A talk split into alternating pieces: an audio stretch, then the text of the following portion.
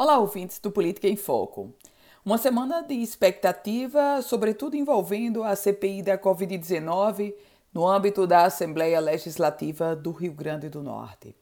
Para essa quinta-feira está marcado o depoimento do ex-chefe da Casa Civil do governo da Bahia, Bruno Dauster.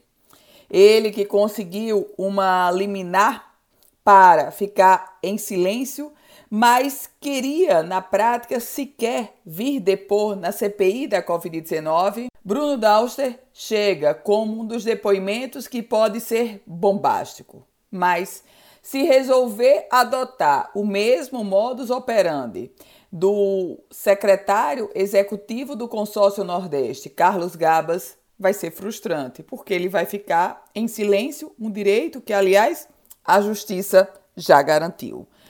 O ex-chefe de gabinete do, do governador Rui Costa Pimenta, do PT, ele foi destituído do cargo depois da deflagração da Operação Ragnarok, que ocorreu em junho do ano passado pela Polícia Civil da Bahia para investigar a ação de uma suposta organização criminosa que deixou de entregar 300 respiradores a um custo de 48 milhões e 700 mil reais.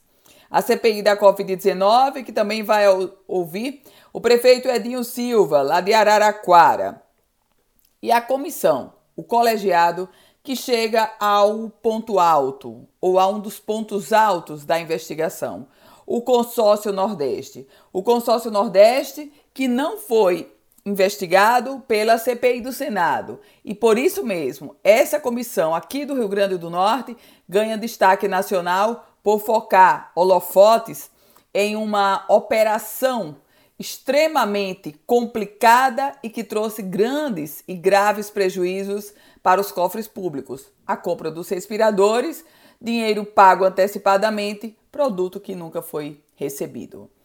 Eu volto com outras informações aqui no Política em Foco com Ana Ruth Dantas.